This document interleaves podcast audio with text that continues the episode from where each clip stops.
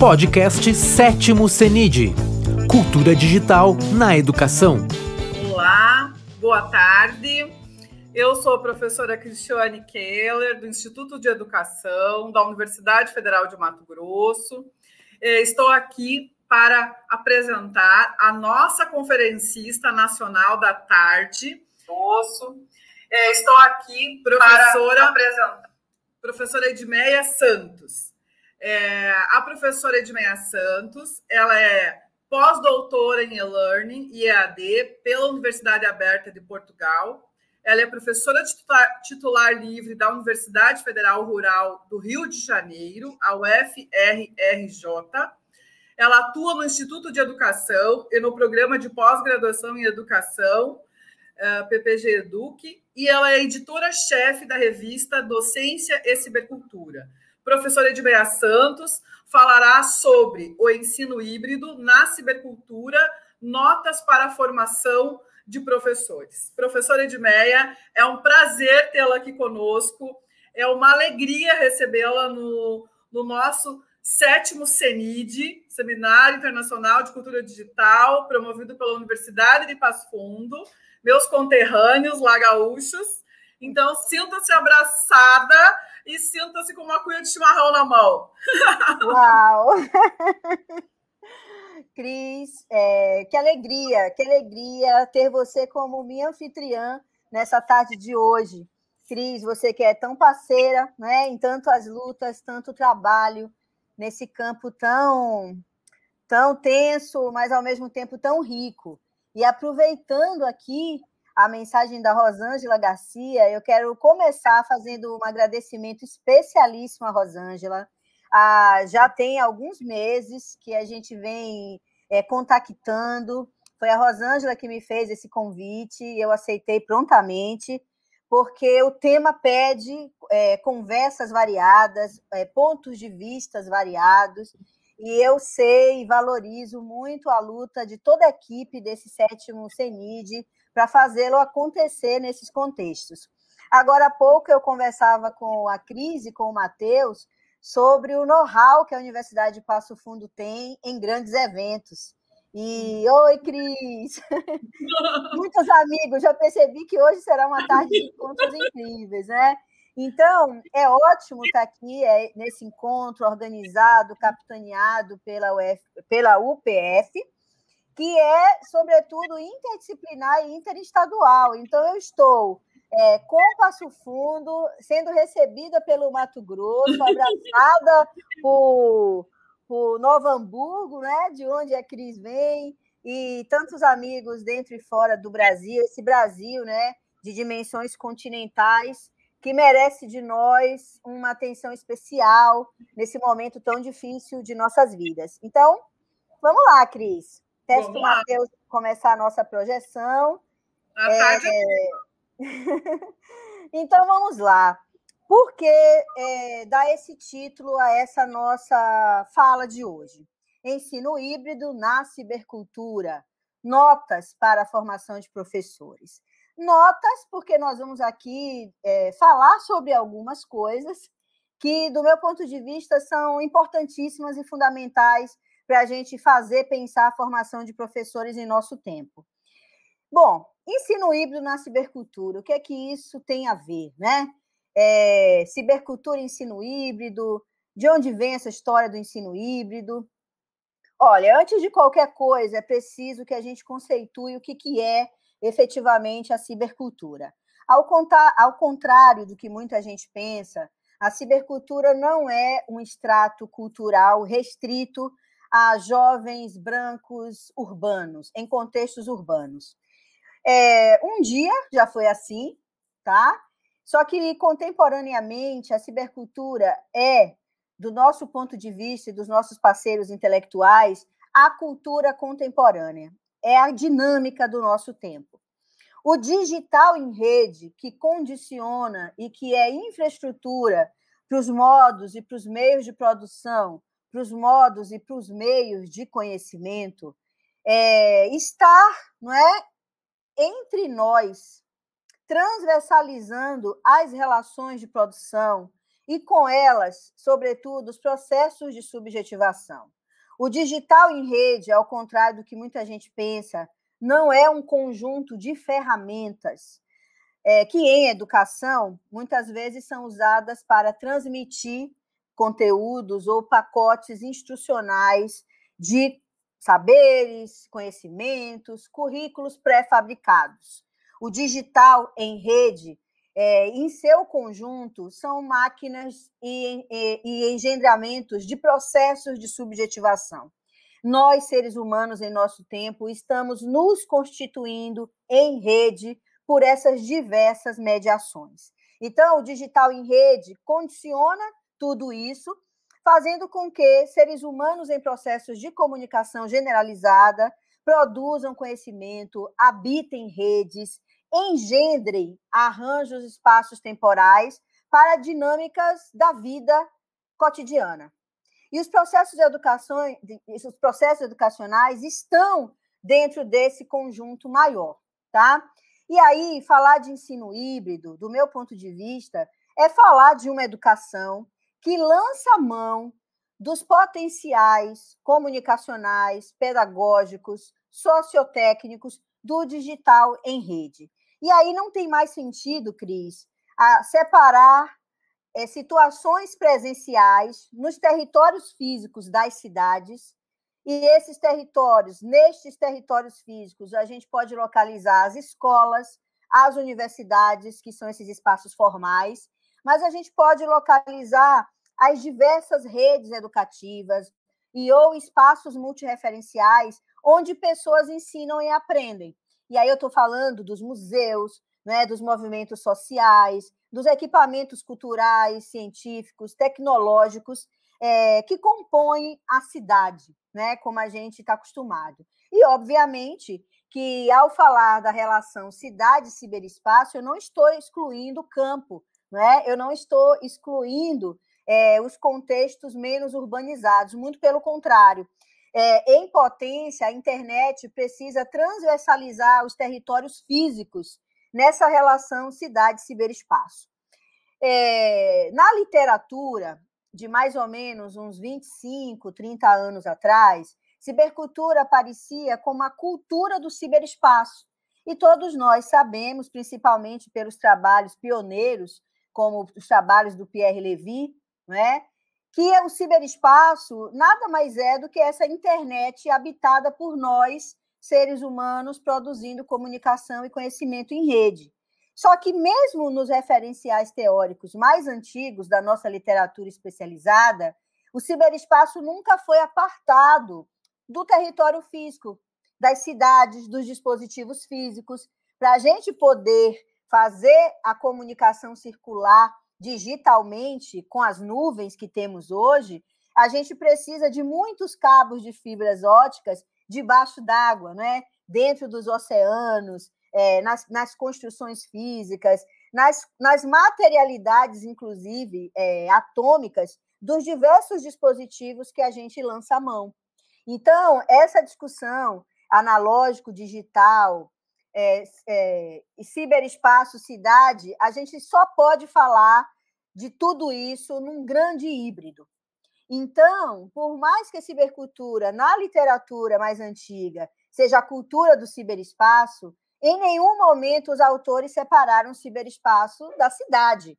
Tá? A gente só tinha essa impressão e, a, e não tínhamos muita clareza sobre isso, porque os dispositivos, os dispositivos que acessávamos há 20, 30 anos atrás não eram os dispositivos móveis e nem as mídias locativas. E o que, é que a pandemia faz com a nossa relação é, com o ciberespaço? Vou aqui dizer que a minha dissertação de mestrado foi produzida entre os anos de 1999, do século passado, e 2001, né?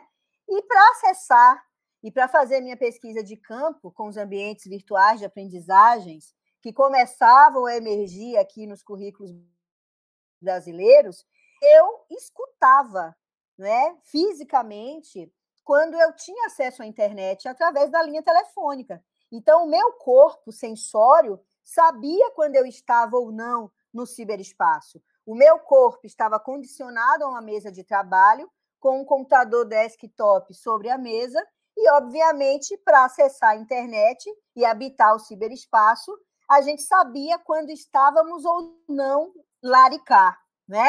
Só que com o avanço do acesso à internet, com as redes sem fio, com as, com as redes Wi-Fi e com a miniatura dos dispositivos e com os dispositivos que estão hoje circulando com os nossos corpos pela cidade, as novas gerações acham muito estranho quando eu falo que eu escutava quando estava na internet. Porque as novas gerações, elas já têm a internet tão transparente é, com os corpos em movimento. E o que, é que a Covid-19 faz? Nos aparta dessa relação móvel e imbricada com a internet com os dispositivos, nos apartando da cidade. E aí, obviamente, que o território físico acabou ficando confinado aos nossos lares, principalmente para nós privilegiados, não é, Cris? Porque nem todo mundo pode trabalhar como nós estamos trabalhando, não é? Na segurança dos nossos lares e fazendo acontecer a educação nesse momento pandêmico. E é exatamente aí, tá?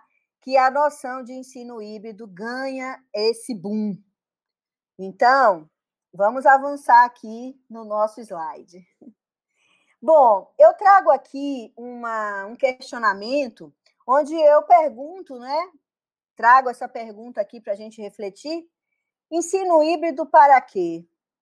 Para justificar a volta às aulas sem vacina para todas as pessoas?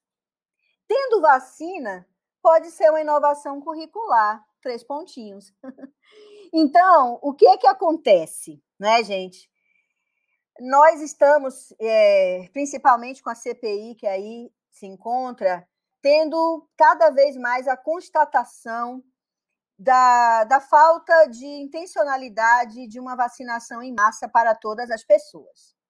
E é muito lamentável que praticamente grande parte da inovação tecnológica em educação muitas vezes vem para tapar buracos ou em situações de guerra, e a gente não tem como dizer, não tem como negar que a nossa situação atual é de guerra, porque a gente vive uma crise sanitária é, de dimensões só vividas há 100 anos atrás, juntamente com uma tragédia política num país de dimensões continentais como o nosso. Então, é, no momento em que a gente teve que educar em nosso tempo, temos que educar em nosso tempo, algumas é, demandas de, é, com tecnologia vêm emergindo. 2020 foi o ano da palavra de ordem chamada ensino remoto, como bandeira, como possibilidade de educar, e 2021 é o ensino híbrido. Mas, obviamente, que o ensino híbrido não é novidade no campo da tecnologia na educação, né? Todos nós sabemos que na literatura internacional o ensino híbrido é todo o processo educacional mediado por tecnologias digitais, fazendo convergir espaços-tempos, pedagogias, tá? E aí a gente já ouviu falar de educação semipresencial, a gente já ouviu falar em blended learning, que é b-learning. Então a literatura é bastante ampla sobre esse quesito e eu vou é, destrinchar um pouco disso porque o que eu quero mesmo é trazer o meu posicionamento autoral sobre ensino híbrido na cibercultura. Bom, esse slide é só para chamar a nossa atenção de que é, qualquer arranjo espaço-temporal que dê conta, lance mão do presencial hoje, é um arranjo é, de risco. E a vida é esse risco.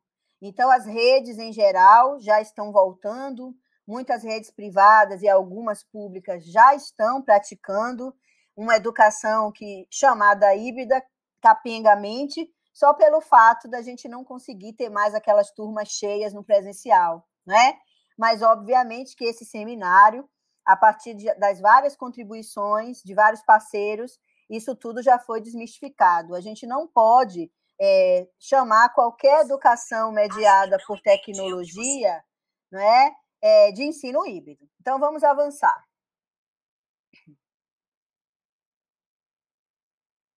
Bom, é, para a gente conversar sobre ensino híbrido, eu acho que a gente precisa falar um pouco sobre uma certa didática para a cibercultura, né?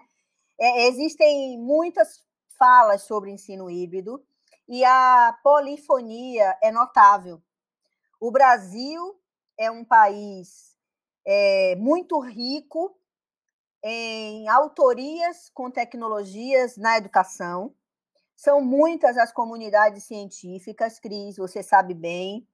A gente tem comunidades científicas variadas, com é, discussões teórico-metodológicas bem distintas. Então, só para citar algumas, a gente tem a comunidade da informática na educação, tá? Que originalmente vem da informática, de, das pessoas é, da informática preocupadas com processos educacionais, inicialmente de base bastante cognitivista, preocupada em produção de dispositivos interfaces para educar, né, para desenvolver competências, é, saberes cognitivos, sociotécnicos. A gente tem uma comunidade muito forte sobre educação à distância, principalmente né, pós-LDB. O Brasil instituiu processos de educação à distância, principalmente na educação superior, uma comunidade enorme, com muitas associações. A gente tem um grupo muito forte da mídia educação, tá? principalmente a partir dos estudos latino-americanos, avançando, inclusive, para o campo da educomunicação, onde a gente tem um grupo muito forte sobre isso.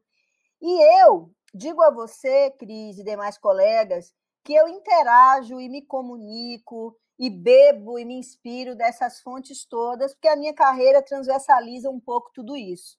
Mas o meu lugar de fala, há mais de 20 anos, partindo da minha formação inicial, principalmente no mestrado e doutorado pela FACED, Faculdade de Educação da UFBA, e, e nos últimos 15 anos, na liderança do GPDOC, que é o grupo de pesquisa Docência e Cibercultura que eu lidero, o meu lugar de fala está fincado nos estudos da cibercultura, onde no Brasil eu, meu grupo e muitos pares é, representamos é, a educação numa comunidade interdisciplinar. E aí eu gostaria de citar a BCiber, que é a Associação Brasileira de Pesquisadores em Cibercultura, onde estamos lá dialogando com diversos colegas das mais variadas áreas. Então, desse lugar de tentar né, compreender os fenômenos que emergem da cultura contemporânea e suas mediações com o digital em rede, eu estou muito interessada, desde sempre, a acompanhar os avanços que o digital em rede vem sofrendo e compreender os usos que os seres humanos vêm fazendo com esses com essas redes que evoluem o tempo todo. O que, que emerge?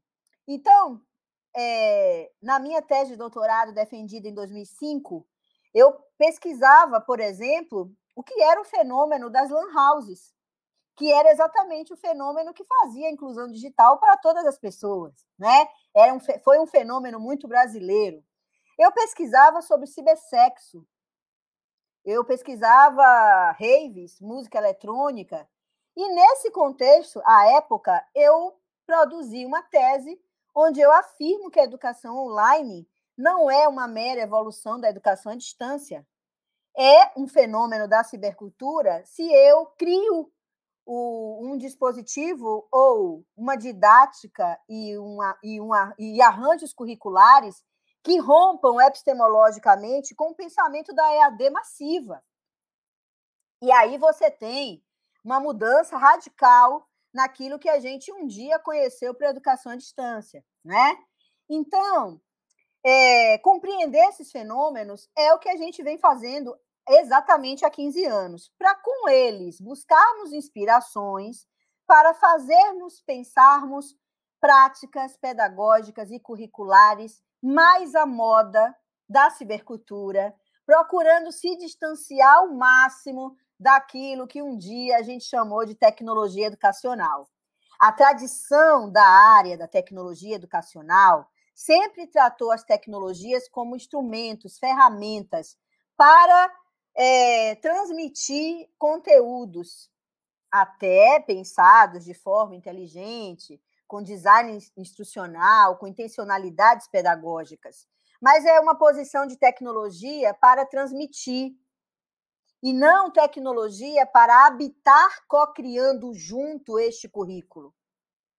Então, quando a gente busca compreender fenômenos mais amplos do social ciber, é para com eles aprender com os praticantes e praticantes culturais, para buscar inspirações para desenvolver nossas aulas e os nossos dispositivos. Então, é desse lugar que eu falo e pratico a educação com tecnologia digital.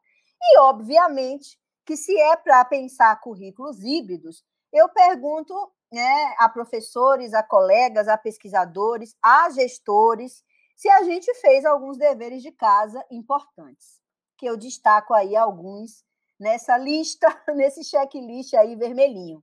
Então, primeira coisa é: somos incluídos digitais? Temos acesso e acessibilidade ao digital em rede como um direito humano? Porque na pandemia, a pandemia Covid-19 só tornou mais enfático aquilo que a gente já sabia. Nosso país não fez o dever de casa com as políticas públicas. Conseguimos né, em algum momento histórico, principalmente a partir das, dos programas do Proinfo, é, laboratórios, conseguimos até um piloto de um computador por aluno, mas a gente avançou muito pouco em política pública e de direito humano, do acesso e da acessibilidade, né? E aí, não dá para falar só de inclusão digital, como ter acesso e acessibilidade. A gente também precisa falar de políticas de formação, que fazem com que a gente use o digital em rede é, para produzir uma cidadania digital. Isso não se faz sem inclusão cibercultural, ou seja, como preparar homens e mulheres, professores e alunos para a cidadania em nosso tempo, para ter acesso, acessibilidade e formação. Porque muitos doutores, pós-doutores, dispõem de computadores maravilhosos, conexões incríveis, mas subutilizam o digital na vida prática e principalmente na vida cidadã. Então, é preciso que a gente engendre currículos que provoquem reformas no pensamento, tá? Como nos orienta já há algum tempo Edgar Morin. Então, a gente precisa, é, de uma vez por todas, encarar o problema curricular da disciplinaridade, né? A gente precisa encarar o problema da centralidade curricular das epistemologias do norte. A gente precisa investir em formação de professores para além de programas de treinamento e capacitação. E não dá para fazer isso sem prática de liberdade, sem educação autêntica, para citar Paulo Freire no seu centenário, não é? é? Essa educação que só pode ser autêntica se houver dialógica, cocriação, e, obviamente, que não dá para fazer isso sem romper com a nossa herança colonial, não é, Cris? É preciso investir em processos antirracistas, antissexistas, anticapitalistas. A pauta do dia de hoje é o pênis da Fiocruz, gente. né? É, o, essa, é o conservadorismo, toda essa era é, inominável procura controlar as subjetividades, principalmente pela sexualidade das pessoas. Então, o surto enlouquecedor desse, desse processo educacional colonizador, patriarcal, é tão violento e não dá para pensar qualquer educação é, sem uma didática do sensível, né? sem mexer com essa empatia, com esses corações, com essas inteligências. Dito isso, é, todos os tópicos que estão em vermelho, a gente aqui ficaria o ano inteiro falando sobre cada um deles. Mas eu penso que a gente não pode falar de ensino híbrido na cibercultura reduzindo a educação ao ensino instrucional.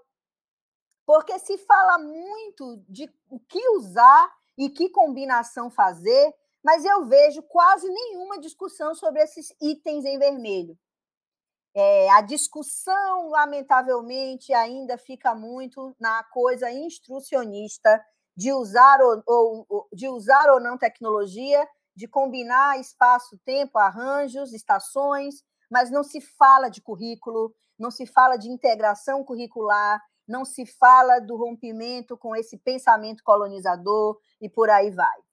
E aí a gente tem, por exemplo, médicos e médicas trabalhados no é, na alfaiataria, falando manso e educadamente, defendendo cloroquina.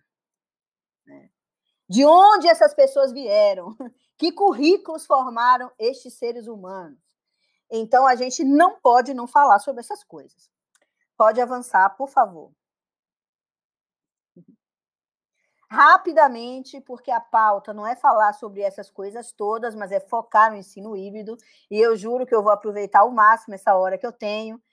Mas por que, que ensino híbrido é a palavra da vez, já que ano passado foi ensino remoto? Só que o Brasil já tem muita expertise em educação à distância e também um pouco em educação online, né? Eu escrevi um artigo ano passado que o título é, inclusive eu soube hoje que esse artigo tem 17 mil acessos. O texto é, é EAD, palavra proibida, educação online, pouca gente sabe o que é, ensino remoto é o que temos para hoje. É, dá uma bugada que vocês encontram aí esse texto. É um texto escrito em, em estilo autobiográfico, onde eu conto as diferenciações dessas categorias a partir da minha história de vida e formação. Mas, rapidamente, é, educação à distância é uma modalidade legítima, reconhecida, o Brasil tem know-how sobre isso, eu me orgulho muito também em produzir sobre com este campo. É, educação à distância são todos os processos educacionais mediados por tecnologias, onde os sujeitos que produzem o conhecimento estão geograficamente dispersos. Há modelos massivos e há modelos mais interativos. Né? A gente tem o know-how, principalmente da Universidade Aberta do Brasil, com muitos cases interessantes. Atuamos em alguns projetos onde somos críticos, mas reconhecemos a importância. E a gente sabe que para fazer educação à distância é preciso ter equipes interdisciplinares, inteligências pedagógicas, sociotécnicas, e a gente tem boas histórias para contar. Inclusive, a universidade que a Cris faz parte é pioneira em qualidade em educação à distância, né? Pelo menos foi. Então, a gente sabe disso. E aí, por que falar? Edu... E assim, educação online, de onde vem? Como eu disse, é, eu, é, faz parte da minha tese e, o, e do meu trabalho ao longo desses anos todos, desenvolver a educação online como um fenômeno da cibercultura.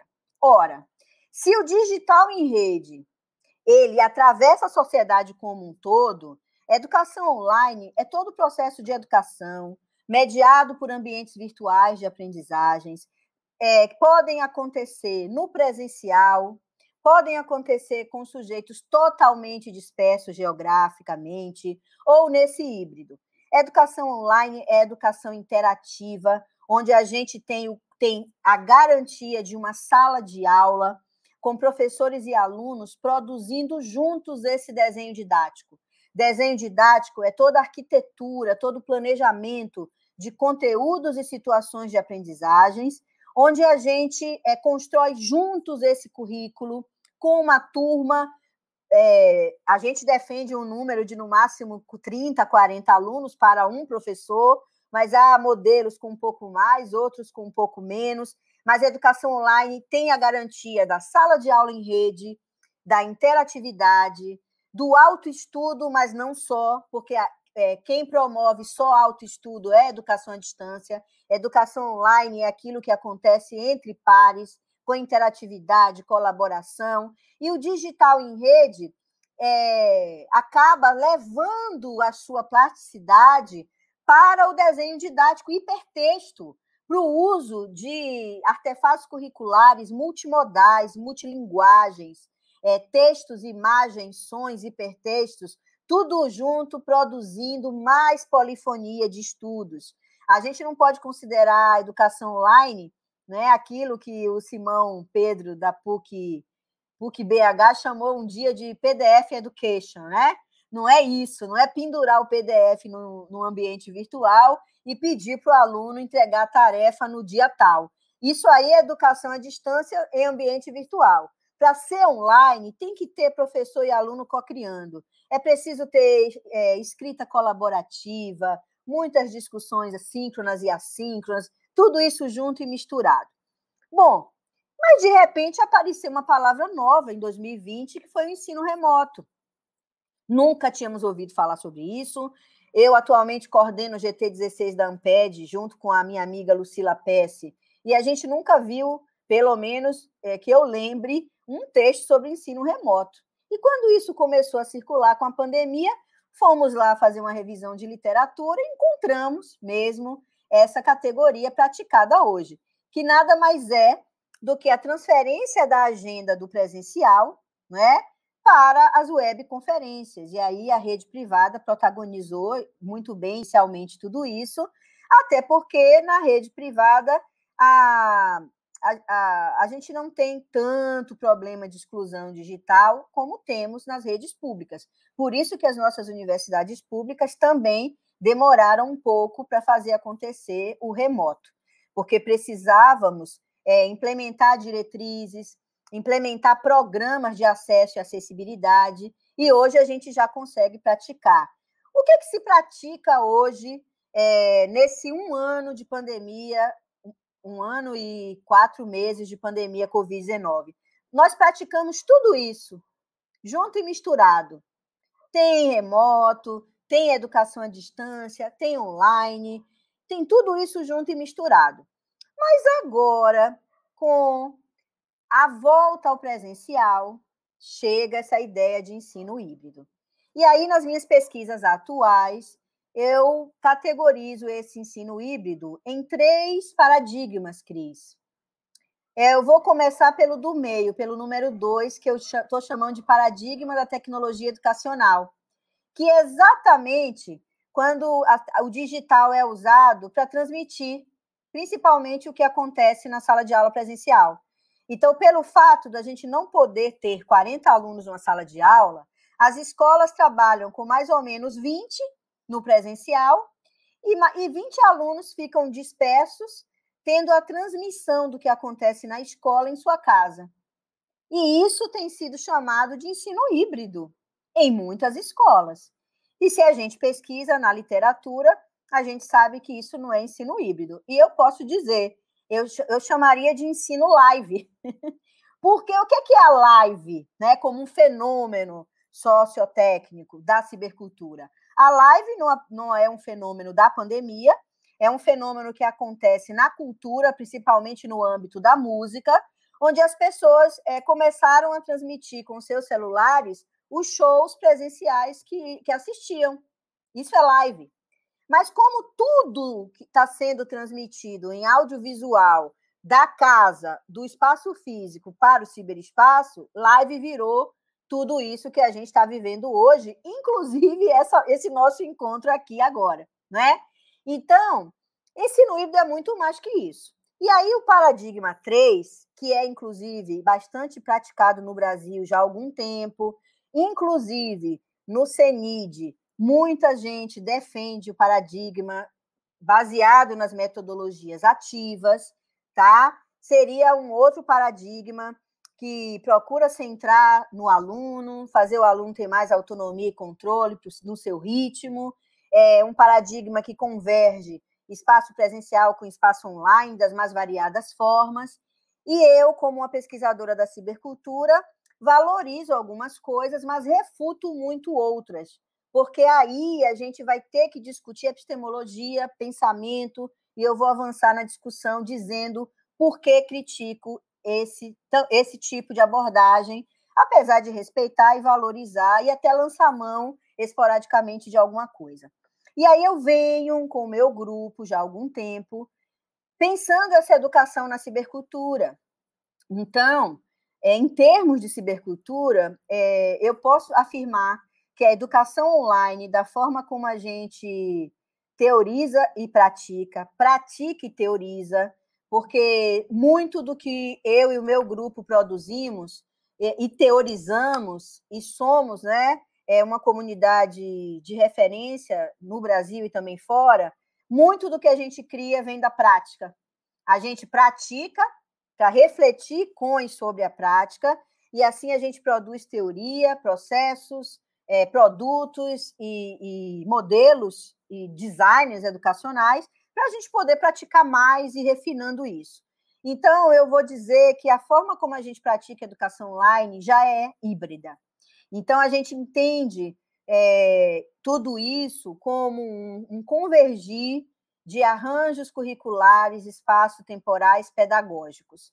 E ao pensar essa convergência de espaços, tempos e pedagogias, eu não abro mão de pensar pedagogias interativas para é, fazer, é, materializar o que a gente chama educação na cibercultura, educação na era digital. Então, mais que trabalhar com atividade, com concentramentos nos alunos, eu prefiro centrar na rede, na relação professor-aluno, conhecimento, coisas, objetos técnicos, tudo junto e misturado. Porque, pedagogicamente, é, centrar no aluno já foi tão criticado.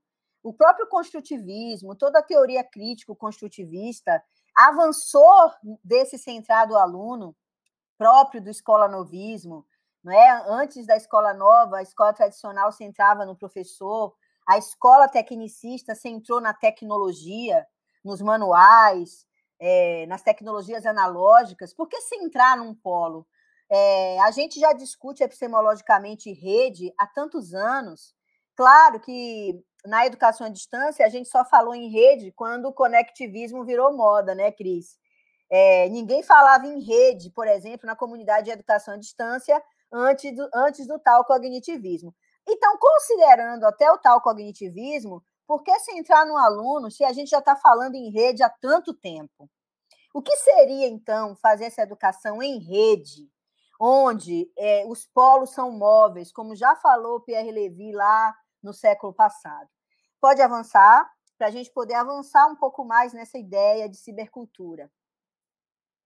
Então, chegou a hora é, de me posicionar, Cris, e demais colegas que estão me assistindo, para a crítica que eu faço a, essa, a esses modelos é, sustentados, muitas vezes, pelo discurso da metodologia ativa. E aí, obviamente, que para criticar a gente precisa estudar. Então, é, as nossas pesquisas com os cotidianos, elas produzem teorizações e práticas é, por invenções é, culturalmente situadas, tá? Quando eu crio um dispositivo e teorizo sobre ele, eu estou praticando. Esse tipo de pesquisa-formação não exige de nós necessariamente revisões de literatura, porque o que interessa é, é estudar o fenômeno dando-se, dando-se em ato, em devir, é, só que a gente precisa, é, muitas vezes, fazer revisões de literatura para a gente ter honestidade intelectual sobre tudo que a gente critica, por exemplo. Então, o que está acontecendo no Brasil hoje, principalmente no, em 2021? Muitas lives, muitas conferências, muitos artigos, onde este infográfico aparece como o modelo de ensino híbrido. E aí eu fui atrás disso, né? Fui atrás disso, inclusive tem um livro já traduzido para a língua portuguesa.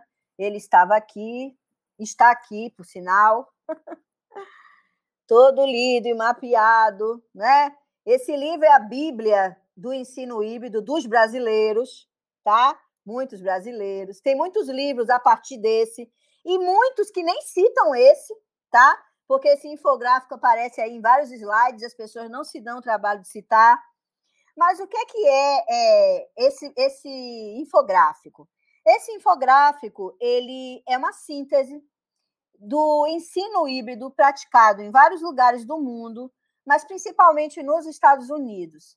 Esse infográfico é uma síntese do que vem sendo praticado, tá? E aí é, é interessante, mas onde está exatamente a minha crítica? Olha só, é, todo mundo já entendeu que o híbrido é essa convergência da sala de aula física, né, com a sala de aula online. E aí, o que que os autores, né, é, chamam de modelos sustentados e modelos disruptivos? O ensino híbrido seria também essa, essa convergência de modelos sustentados É, o que os autores chamam de modelos sustentados geralmente são aqueles é, desenhos e processos que já acontecem no presencial, com mediação docente, tá? Sustentado é sempre aquilo que é sustentado por alguém, para outros, né? Com outros. Então, sustentado é o presencial mediado pelo professor. Aquilo que os autores vão chamar de modelos disruptivos são exatamente modelos que explodem de alguma forma com o que a gente já fazia em termos educacionais, presenciais, mediados pela presença forte de um professor e das tecnologias muitas vezes acionadas e controladas por esses professores. Mas aí, o que, que acontece quando eu me deparo com esse livro, com esse modelo, muito, principalmente agora com mais intensidade? Há mais ou menos uns quatro anos, eu, eu li com os meus alunos um livro chamado Inovação Disruptiva, é, dos mesmos autores, onde o título é muito sedutor e disrupção foi a palavra de ordem, né? Principalmente com a invenção do iPhone. Porque disruptivo né, é tudo aquilo que se faz diferente e que a gente explode com modelos anteriores. Mas é o que se faz, é, dif, é, é, o que a gente faz, né? Tem muito a ver com inovação. É fazer diferente aquilo que a gente já fazia antes. Então, quando houve a necessidade, por exemplo, da gente é, sair do laptop e ir para um dispositivo menor, convergindo mais mídias, o, o, o, o dispositivo do Blackboard né, é, é, levou para o celular o tecladinho, né? Aí a gente ficava, né, que sem enxergar direito usando o tecladinho. Quando a Apple joga tudo numa tela touch, aí é disruptivo. Porque você radicalizou a inovação. E o touch realmente veio para ficar convergindo tudo, né? Então a gente entende por disrupção aquilo que radicaliza é, mesmo. E os autores, por terem uma tradição de negócios, de indústria, eles acabam é, levando para a discussão curricular educacional é, essa discussão. E aí eu já sou crítica, porque não dá para falar de educação e de currículo com a cabeça da fábrica de automóveis ou fábrica de sabonetes. Eu não posso levar é, para a escola, para a universidade, para os espaços educacionais, lógicas de gestão de fábrica. E quando isso é educação, gente, não dá para falar de comprar pacote, comprar disciplina, trabalhar com fornecedor. É, eu estou querendo promover currículos na cibercultura que sejam currículos orgânicos, praticados por curriculeiros e curriculantes, e até por curriculistas, mas, sobretudo, pela, pela aquelas pessoas que fazem a escola e a universidade é, garantir a autoria de professores e alunos, a autoria de gestores. Mas vamos lá. Aquilo né, que a gente chama de híbrido e que muitas vezes convergem nesses modelos, modelo rotacional, né? pegar a turma, grupos e fazer os alunos circularem é, por atividades diferenciadas. Então, a rotação por estação é, é desenvolver por exemplo, cinco atividades diferenciadas em espaços, tempos presenciais e online e fazer os grupos rotacionarem nessas atividades. Quem sabe, ao final, passando por todo o percurso, um projeto seja criado. Ok, interessante, né? É, essa coisa de tra trabalhar com o laboratório rotacional, recuperando o laboratório de informática, garantindo que os alunos façam as atividades online também no espaço da escola e da universidade. Isso pode promover, inclusive, é, mais vida na escola, mais contato com a escola, e, ao mesmo tempo, garantindo o acesso e acessibilidade, a inclusão digital para quem não tem a rede, os computadores em casa. É, essa rotação individual, fazer com que os alunos, em algum momento, possam desenvolver alguma parte do currículo de forma autônoma, ok. Qual é a minha crítica fundamentalmente a isso? É que tudo que se refere pode manter a imagem ainda. Pode manter a imagem na tela. O que é que eu não vi na literatura, tá? Especializada. Eu não vi os ambientes virtuais e as plataformas como locais de produção do conhecimento em rede. Eu não vejo uma discussão de educação online e de educação online interativa nestes discursos dessa literatura, especialmente. O que a gente vê relatados nos documentos e nos artigos são modelos é, disruptivos centrados no e-learning, bem, bem é, ensino eletrônico.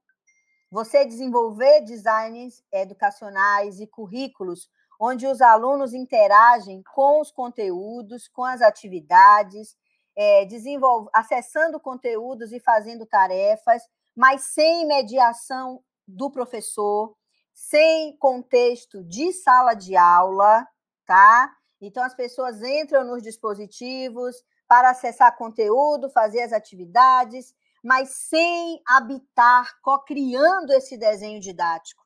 Então, a educação online que se pratica em muitos lugares dentro e fora do Brasil não é essa que a gente pratica e defende. E aí eu vou trazer o exemplo da sala de aula invertida, que muita gente está falando disso como a oitava maravilha do mundo, e eu acho um absurdo. Por quê? Porque a subutilização do digital na sala de aula invertida é, gente, subutilização total da internet e dos ambientes. O que isso significa?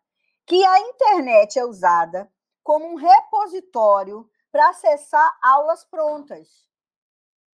Ou seja, você faz as aulas em forma de videoaula, Gente, eu não estou criticando o conteúdo que a gente pode circular, porque, por exemplo, eu, eu e meu grupo, a gente produz conteúdo de muita qualidade que circula em rede. É, eu todos os dias, de alguma forma, eu recebo um feedback. Edmeia, que ótimo aquela sua live, que artigo bacana, que animação legal aquele seu aluno fez. Eu estou usando em minha aula. Eu fiz um curso de especialização que tinha conteúdo seu. Ótimo, eu fico feliz em poder inspirar outras pessoas. Mas é muito diferente de estar comigo conversando. Então, a sala de aula invertida, é, metodologicamente, foi criada por professores nos Estados Unidos que estavam infelizes é, no contexto do ensino médio, porque era muito pouco tempo para trabalhar o conteúdo do currículo oficial e estar mais com seus alunos. Então, os professores criaram aulas para que os alunos estudassem o conteúdo antes de estar com ele, de estarem com eles, para sobrar mais tempo para a conversa, para o debate. Ok. Mas eu digo a vocês, por exemplo, que eu tenho usado esse slide nesse ano, já usei umas seis vezes. E posso afirmar que nenhuma live que fiz com o mesmo slide é igual à outra. Porque a gente opera conceitualmente de formas muito diferentes e variadas, porque depende muito de onde a gente está e com quem, e do que a gente quer falar para quê e para quem. Então, eu não sou contra disponibilizar conteúdo de qualidade nas redes, mas eu sou extremamente crítica a limitar o uso das redes para isso. Então, na sala de aula invertida, a plataforma digital não tem lugar para conversa, discutir densamente os conteúdos em, em fóruns, em escritas colaborativas, é, em encontros síncronos. Claro que agora com a pandemia, pelo fato da gente não estar na sala de aula presencial, muita gente disponibiliza conteúdo para o aluno estudar dispersamente, de forma disruptiva, e aí marca o encontro da síncrono, síncrono na, na, na webconferência exatamente para conversa. Eu já fiz isso em lives. Falar, ah, gente, não quero mais falar sobre portfólio. Assiste aqui essas lives que eu já fiz sobre isso, e aí quando eu for conversar com você, só conversa. É ótimo, tá? Só que o digital fica para quê? Só para acessar o conteúdo? Então, gente, para com esse negócio de sala de aula invertida e vamos fazer sala de aula interativa. Daqui a pouco vem aí o professor Marco Silva, autoridade sobre esse tema no Brasil já há algum tempo, A sala de aula interativa não nega criação de belos designs didáticos para estudos prévios e autoestudos, mas não fica só nisso. Usa o digital em rede também para co-criar conteúdo na rede, com a rede e dentro das interfaces. Então, por que é, fazer a crítica a, a essa forma de uso do digital? Porque a gente acaba usando o digital dentro desses modelos como se a gente estivesse assistindo televisão, como se a gente estivesse trabalhando, gente, com mídia de massa. Outro modismo agora é o podcast. Eu acho que o podcast é incrível como artefato curricular, maravilhoso. Mas se você simplesmente só compartilha o podcast com o um aluno e não encontra com ele para conversar sobre o podcast, seja de forma assíncrona, via fórum de discussão, ou síncrona no bate-papo, ou aqui numa webconferência, podcast nada mais é que artefato curricular. Artefato curricular é para disparar a produção de conhecimento. A gente não pode confundir artefato curricular com construção do conhecimento. Para construir o conhecimento, eu, eu preciso estar junto com as pessoas, fazendo mediações co-criadas. Um aluno é, em potência, mediador de outro aluno, co-mediação. O professor mais experiente faz a mediação, não é? E o aluno pode refletir sobre o que faz e se autoavaliar.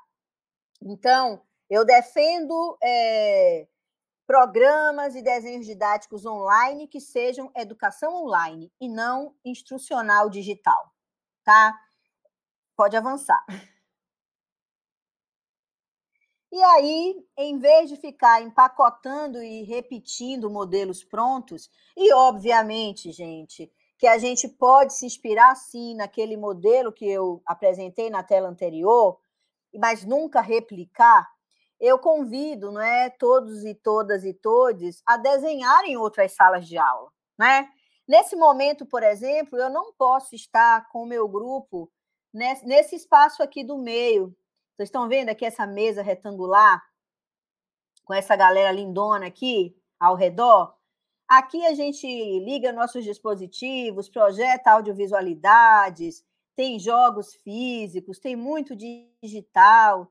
Essas pessoas aqui, ó, são incríveis, inteligentes, morro de saudade. A gente compra um café na cantina, leva a garrafa térmica para a sala de aula e a gente faz pipoca, e daqui muita coisa boa sai. A gente também vai lá no Teatro Gustavão ver filme, ver peça, fazer seminário, e a gente também usa as nossas salas, Cris, que parece é, aquela Universidade de Coimbra, porque a gente tem um casario lá na Rural, de Seropédica, que é neocolonial. Então, é como se você estivesse em Coimbra, dentro de uma fazenda de floresta atlântica. Lindo demais. Só que lá usando vários espaços físicos para fazer atividades diferentes, a gente também já lançava a mão do nosso ambiente virtual de aprendizagem assíncrono, de webconferências. Eu gosto muito de quando tem grupo de pesquisa, por exemplo, não é? Quando eu recebo um convite para uma banca, eu faço do meu grupo de pesquisa um encontro com a banca, porque eu acho que defesa, dissertações e teses são espaços multireferenciais de aprendizagem, né? E a gente já fazia isso e vamos continuar fazendo muito mais quando a gente puder voltar para o nosso presencial. Pode avançar, Cris.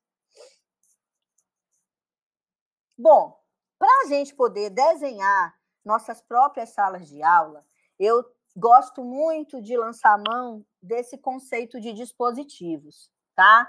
Jacques Ardoanot, da Escola de Paris 8, autor da abordagem multireferencial, nos inspira com a seguinte ideia: todos os meios materiais e ou intelectuais que a gente lança a mão para ir ao encontro dos praticantes culturais com os quais a gente interage, no nosso caso docente, são os nossos alunos, né, em primeira análise, na pesquisa, os nossos interlocutores de pesquisa. Então, o dispositivo, eu não estou falando aqui dos dispositivos de controle, né, que o Foucault teorizou. Eu estou falando dos dispositivos acadêmicos científicos, esses meios materiais intelectuais que a gente cria para fazer a aula acontecer. E aí, no contexto da cibercultura, eu vou trazer o dispositivo como toda, toda inteligência pedagógica que se materializa em ato de currículo com o digital. Então, o digital em si não é o dispositivo, tá? É, por exemplo, um blog, um fórum de discussão, uma webconferência, um game, é, são a infraestrutura do dispositivo. O dispositivo só se completa com a nossa inteligência pedagógica. Então, a inteligência pedagógica, a intencionalidade pedagógica dentro de um artefato digital é o que a gente entende por dispositivos. E em potência, nós, professores, gestores, estudantes, pesquisadores, devemos inventar os nossos dispositivos mais à moda da cibercultura e menos à moda da tecnologia educacional, do tecnicismo. É muito lamentável a gente ter acesso à subutilização do digital em rede, como se o digital em rede fosse o velho quadro negro, o rádio, né? ou até mesmo a televisão. Né? Pode avançar. Como é que está meu tempo, Cris? Então, nós temos, assim, estourando uns, uns três minutos. Para acabar a hora de. Não, é, não para ter um tempinho para as perguntas, não, né? Não, um tempinho não, eu quero garantir as perguntas. Ah, é, sim. Não quero usar uma hora e meia, eu quero usar uma hora. Se eu já acabei, eu paro. Avança não, aí, Matheus. Não, não, tem ainda uns quatro minutinhos da tua fala, e daí beleza. a gente abre para as perguntas. Bele beleza. Olha só, eu, eu sou conhecida pelos meus amigos e alunos como memória de elefante né? Eu, o Mariano, Cris, que você conhece bem, ele fala: Meu, eu tenho medo de você, porque eu tenho uma memória mesmo muito boa.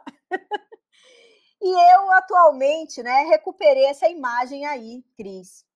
Essa imagem, ela, ela é um, um infográfico de, de um desenho curricular construído é, dentro do meu grupo de pesquisa original, que é o GEC, Grupo Educação Comunicação da UFBA, mediado pelo Nelson Preto.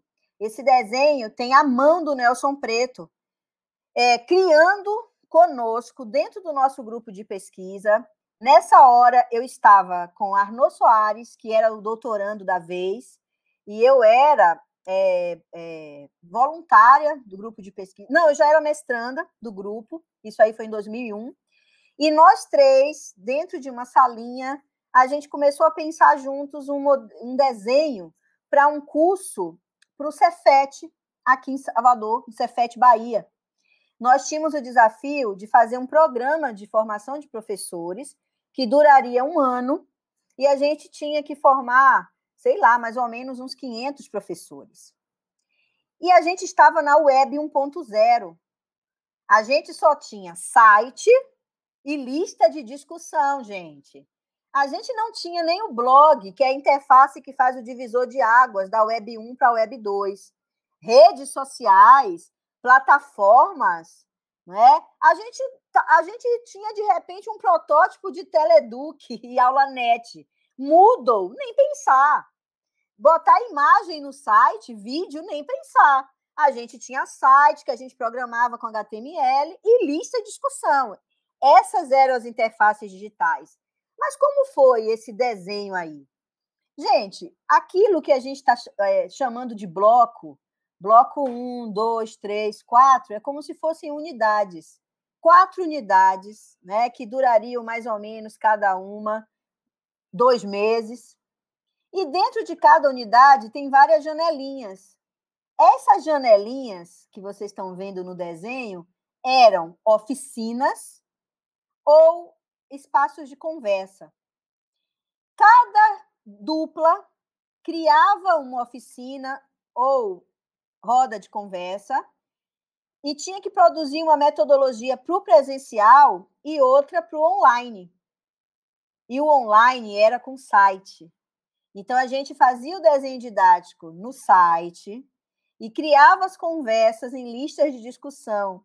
Só que tudo que ia aparecendo naquela época, ah, Fórum Social Mundial tinha uma sala de chat, a gente linkava com essa sala que a gente podia usar. É, alguém abriu por exemplo, o CIMEP, tá? Do Augusto Canas, ele abria e a gente podia trabalhar em rede. Então, a gente fazia mapa mental, mapa conceitual, usando o CIMEP do Canas. E tudo que aparecia, a gente ia criando atividades e linkando dentro do site. Então, a gente tinha atividades presenciais e cada janelinha tinha a sua atividade online. E essa, essa, essa lista, esse, essa linha vermelha, Cris, sabe o que, é que era? Uma lista de discussão com as 500 pessoas lá dentro. E a gente fazia um plantão de 8 da manhã a 10 horas da noite, onde Não. cada dupla né, do grupo de pesquisa tinha o seu plantão para conversar. E aí o aluno ele passava por todo esse circuito até o ano acabar, mas não tinha pré-requisito, não tinha uma coisa que era pré-requisito para fazer a outra. Então você podia começar com uma discussão sobre cibercultura e educação, ou sobre uma oficina de vídeo, ou sobre uma oficina de, de fazer site. Sim. Todo mundo passava por tudo ao, é, até o final do processo, e aí esse online permanente do grupão ela pegava fogo, porque aí as contradições é, e, e, tudo que emergia nesse presencial com o seu online específico acontecia. É. E isso aí já era uma educação híbrida na cibercultura. Já.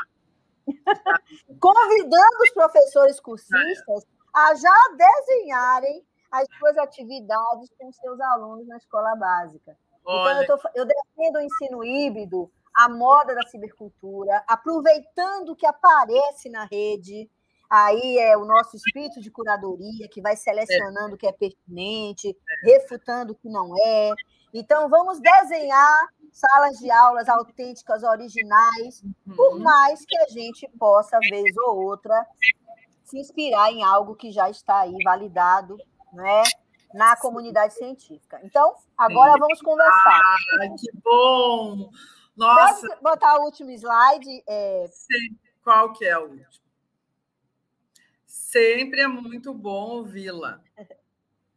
O último tem o, meu, o link do meu site acervo, ah, é de, é de measantos.pro.br, onde vocês encontram livros e lives e teses, Sim. dissertações e artigos, tudo aberto, gratuito, e, e é só mesmo para partilhar, porque a gente sabe que, que experiências é, inspiram outras experiências. Vamos Sim. nessa. É um belíssimo acervo ali, né? Aquele teu, esse site, ele é um site que a gente encontra artigos, as teses, as tuas lives, enfim, é, é um belíssimo acervo. Bom, então nós vamos agora para as perguntas, tá? Que eu sei que tu tá, que sempre a gente quer saber, né, o que que, eu, o que, que as pessoas estão, enfim, é, refletindo, pensando, o que está vindo do que a gente está falando, né? E aí, a nossa colega aqui da UFMT, a professora Ana Lara Casagrande, ela pergunta, né? Na sua visão, Edmeia, qual a principal ação para que o conceito do ensino híbrido não seja apropriado indevidamente para encobrir a incompetência na gestão da saúde pública? Olha, se você souber, Lara, me conta. Olha, o que, é que eu digo? Não há um conceito de ensino híbrido. O ensino híbrido é como conhecimento comum numa comunidade internacional, ele é polifônico. Eu acho que a gente pode lançar a mão daquilo que a gente é, mais se interessa e acredita. Por exemplo, eu não gosto dessa discussão de ensino híbrido que vale tudo de qualquer maneira. Eu tenho feito opção pela rede, pela cocriação, pela interatividade, pelo hipertexto, próprios da cibercultura.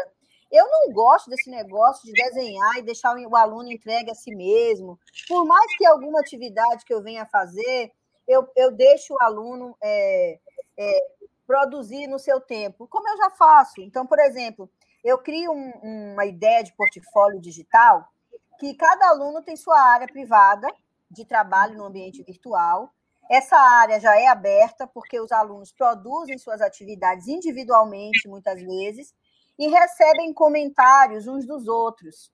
Uhum. E depois eu vou e faço comentários. E aí, por último, o aluno refaz seu trabalho. Isso tudo a gente faz com um cronograma mais interessante, né? Uhum. deixando o aluno é, usar e ter controle do seu ritmo, do seu tempo.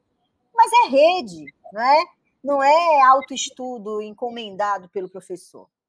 Então, eu acho assim que os, as, os coletivos devem fazer suas opções pelo, seu, pelo ensino híbrido que acreditam é, e co-criarem é, as suas interlocuções.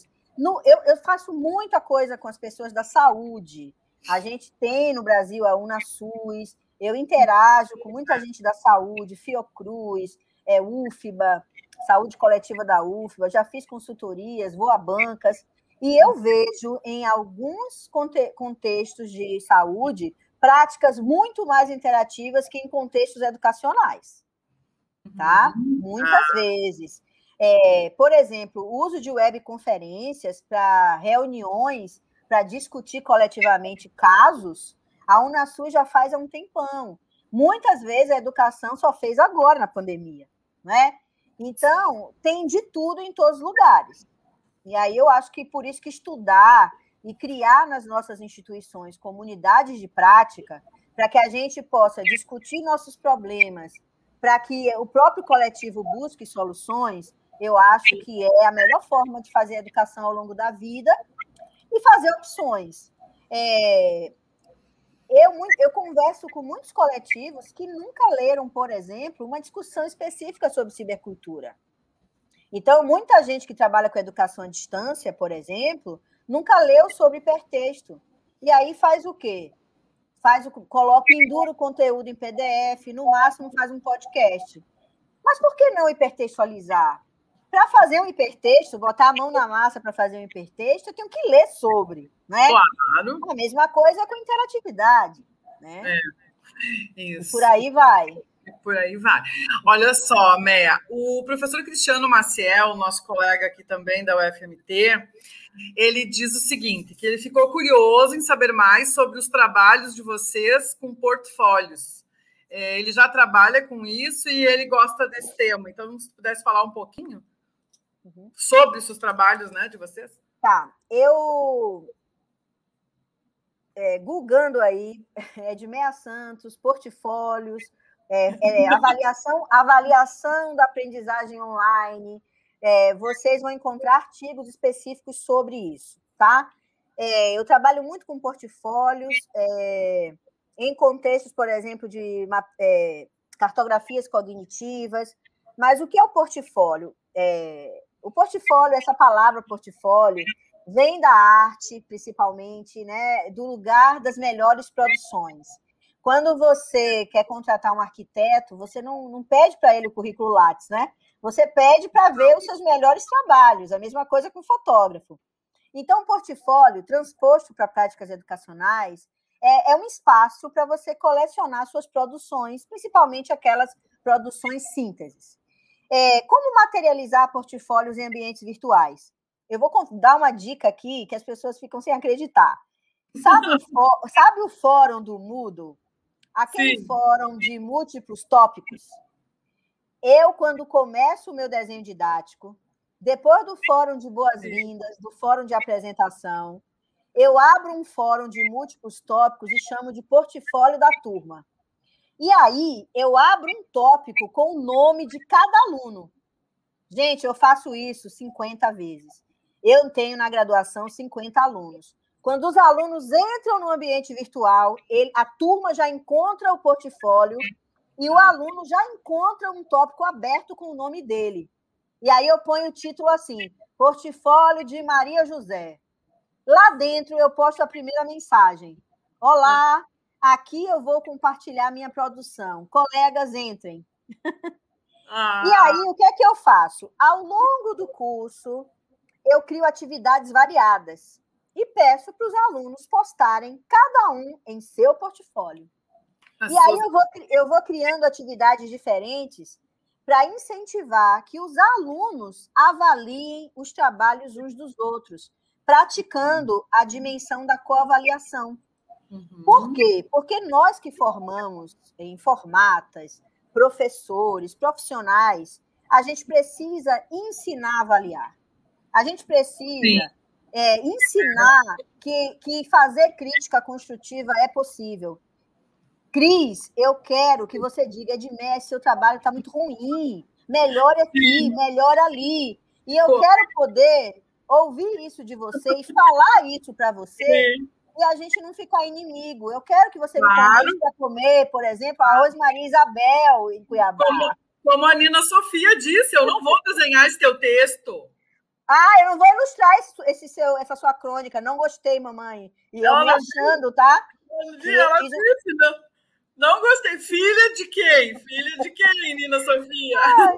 e aí, e aí para falar mais de portfólio, Cris, os alunos eles avaliam os trabalhos uns dos outros. E aí, em cada unidade, eu peço que cada aluno comente pelo menos três. Tá. E aí eu peço que comentem quem não recebeu o comentário. Né? Porque aí, ao final da disciplina, quase todo mundo comentou de todo mundo. E aí, o que é que acontece dentro desses portfólios? uma conversa entre eles. É. E foi na pandemia, os alunos amaram essa atividade. Eu tive assim um encontro, é, um encontro com eles, só para eles contarem. E foi muito bonito, porque eles disseram: professora, foi muito bom receber o feedback do meu colega, a conversa, as amizades, é, as, as, as afinidades, né? Porque Ninguém faz rede com ilustres desconhecidos, né? A gente tem aí a interação em rede. Em rede. Aí o que é que eu faço? É, como são 50 alunos, eu garanto que até o final do curso eu passei por todos os portfólios. Sim. E, e eu crio com eles rubricas para avaliar cada tarefa, que eles criam comigo as rubricas. Então, é, eu faço uma avaliação que eles sabem a partir de que indicadores seu, as suas produções serão avaliadas e como que eles podem também avaliar as produções uns dos outros. E uhum. isso provoca uma avaliação de fato formativa e não exame. Não é Sim. é você desenvolver coisas maravilhosas e, e, fazer uma prova e um teste e fazer média aritmética, né? Não, não. Não tem não, condição. É uma, é uma avaliação que tu vai acompanhando desde o primeiro dia que o estudante entrou no ambiente virtual, como se colocou, como se, né? é, é, é completamente diferente e, e, é nessa avaliação que penso, né, é, que nós acreditamos, né, é, que tem assim um que tenha sentido tanto para nós enquanto docentes quanto para eles enquanto estudantes. Olha e aí, só... Cris, é, hum. rapidinho, já que a gente está falando de ensino híbrido, tá. esse tipo de prática é claro que é, que, vai, que é maravilhoso fazer é, em convergência com a sala de aula presencial. Sim. Sabe por quê? Porque o digital, o portfólio digitalizado, a, pró a própria plasticidade hipertexto interativa do digital faz esse portfólio ser muito melhor que aqueles que eu fazia quando dava aula de didática, sem Sim. isso. Sim, é, né? Eu tinha que levar, por exemplo, de vez em quando, mala de rodinha para recolher os portfólios dos meus alunos, os portfólios atômicos. E os meus alunos não partilhavam, porque eles tinham medo de, de pegar. Imagina aquela aluna toda organizada, com seu caderno incrível, emprestar para alguma aluna, outra. Emprestar para alguém perder. Pensar, né? Nunca, jamais. Deixa eu te. Ó, a gente tem duas perguntas aqui, tá? Uh, vamos, ter, vamos ver. A Heloísa Arruda. Ela pergunta: quais Uh, quais seriam os principais aspectos para trabalharmos nas formações de professores e gestores? Pensando né, nessa questão do, desse momento atual, desse, do, né, do que a gente está falando aqui, quais seriam, então, os principais as, aspectos assim a serem tratados nas formações docentes? Olha, para o tema do ensino híbrido, eu acho que é muito importante a gente é, pensar juntos como, como lançar mão do que há de melhor no presencial da escola, considerando a sala de aula que a gente tem, os equipamentos científicos, artísticos e tecnológicos que temos na escola que temos, não é? é uhum. O que é que temos na escola? A gente tem quadra, a gente tem laboratório de informática, a gente tem laboratório de ciências. Como é que é a nossa sala de aula fisicamente? Tá? É, biblioteca. Então, por exemplo, as nossas salas de aulas físicas muitas vezes são muito tristes, né? Não contam com cantos de leitura, cantos de jogos, aquelas chamadas estações. Vamos dar uma revolucionada na estética da sala de aula. Eu aprendi muito com os professores é, do campo, os professores que trabalham com classes multisseriadas. Eles já fazem um presencial tão diferente. É, eu vi numa sala de aula, num sítio, a escola era dentro do sítio da minha aluna, eu fazia supervisão de estágio, e ela, por exemplo, pegava corda de estender roupa, e colocava a corda na sala e Olha. com o pregador ela, ela pendurava os jornais, as revistas, aquilo que ela conseguia de doação da semana. Uhum. Né? Uhum. Os alunos tinham cards onde eles anotavam os livros. E aí, quando eu fui fazer supervisão, os aluninhos mitidésimos querendo me mostrar quantos livros já leram naquele ano e me mostravam os cartõezinhos feitos de cartolina. Né? Acreditei. E aí eles diziam é, que estavam fazendo, comendo a merenda da horta, e a horta era o espaço de estudar ciências. Então, é, vamos fazer essa escola ter mais vida, né? É, a gente é. fala muito de uma educação maker, mão na massa, né? Maker não é, é só trabalhar com artefato tecnológico digital, mas é trabalhar com a vida, né? Com, com as coisas todas. Sim. E então eu acho que a gente precisa ter uma discussão de currículo muito séria para trabalhar integrando a, a, disciplina, uhum. fazendo um currículo mais articulado, é, pensar bem no que é possível lançar de melhor no espaço físico, como uhum. é, desenhar é, as nossas atividades online, é, que, que plataformas temos para o assíncrono, que plataformas temos para o síncrono, essas, os gestores vão garantir o acesso a essas plataformas. Sim. A gente precisa investir muito mais em plataformas públicas, software livre. É preciso é, envolver toda a cidade na inclusão digital, fazer parcerias público-privado, responsabilizar as agências e, e, os programas e as políticas públicas. Então, sim, sim pensar que currículos podemos desenhar no presencial, no online e também na, em casa, né? Claro. Se a gente não tiver ainda acesso fortemente ao digital, o que é possível fazer de melhor no trabalho de casa? E, obviamente, fazer tudo isso em rede. Em rede. Em rede e na rede. Em rede e na rede. Aquelas reuniões né, diárias entre pares, é, eu, eu, penso que o trabalho coletivo na escola e na universidade, é, sem, sem, sem, sem esse trabalho, não dá para a gente avançar, principalmente na pandemia. Principalmente agora, né? Ah, Edmeia, é, dado o tempo, é, a gente vai. A outra pergunta a gente vai pedir, então, encaminhar para você é, responder depois no fórum, tá? Uh, o professor Marcos Silva já nos espera daqui uns cinco minutos. É... A hora correta do Marco é às 17? É, a hora correta do Marco é às 17. Muito bem, então a gente acaba 10 minutinhos antes, não atropelamos o tempo de ninguém. Cris, eu acho que dá para responder essa pergunta em dois minutos, a última. Tu acha? Vamos lá, então. Eu garanto, porque vamos lá, vamos eu não lá. garanto. O que eu sei para amanhã é que eu vou entrevistar mestres e doutores de uma da tarde às nove da noite. Ah, não, então vamos lá. O Ricardo Rodrigues ele diz: pensando na formação inicial docente, quais ações poderiam ser implementadas nos diferentes cursos de formação de professores que valorizem a interatividade cibercultural no ensino? Essa pergunta tem um pouco a ver com a anterior, né? Mas ele foca. Outras, é. É, mas ele foca ali na questão na formação de professores que valorizem inter... essa interatividade, que é o que o Marco vai falar daqui a pouco, né? Se Olha só, Ricardo, é, disciplinarmente, os professores, nos cursos de formação, nas licenciaturas em geral, a minha pesquisa é, percebe que cada vez mais os formadores vêm usando o digital em rede.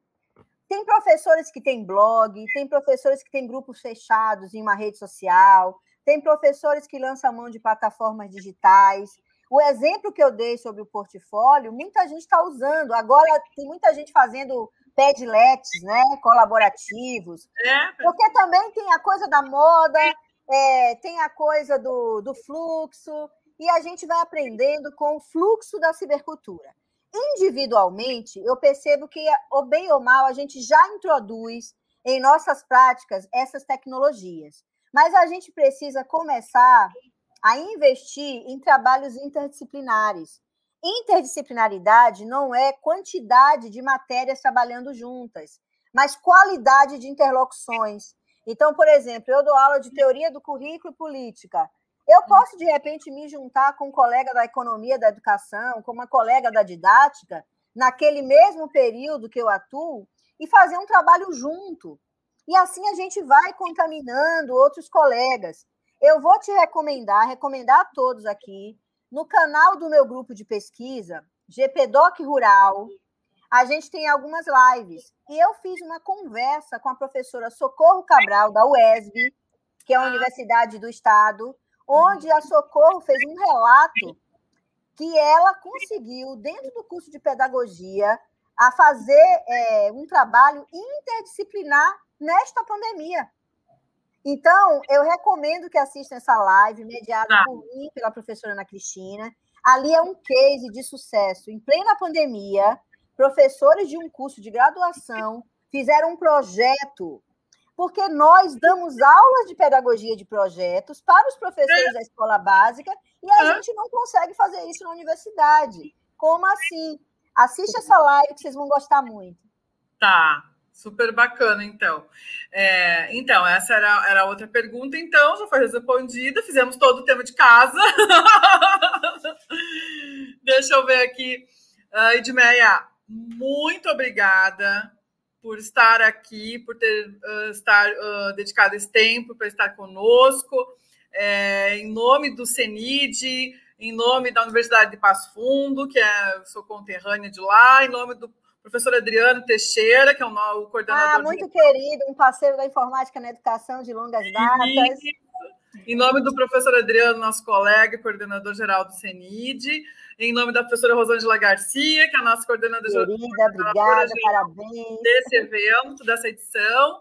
Eu agradeço, então, estar aqui contigo, essa, fala maravilhosa com os nossos colegas e amigos. Maravilha, delícia do encontro. Bra, obrigada, bravo. Que seja lindo, Senide.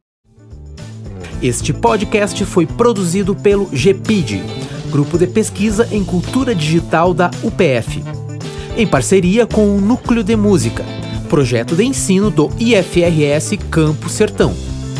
Composição de trilha sonora Felipe Batistella Álvares.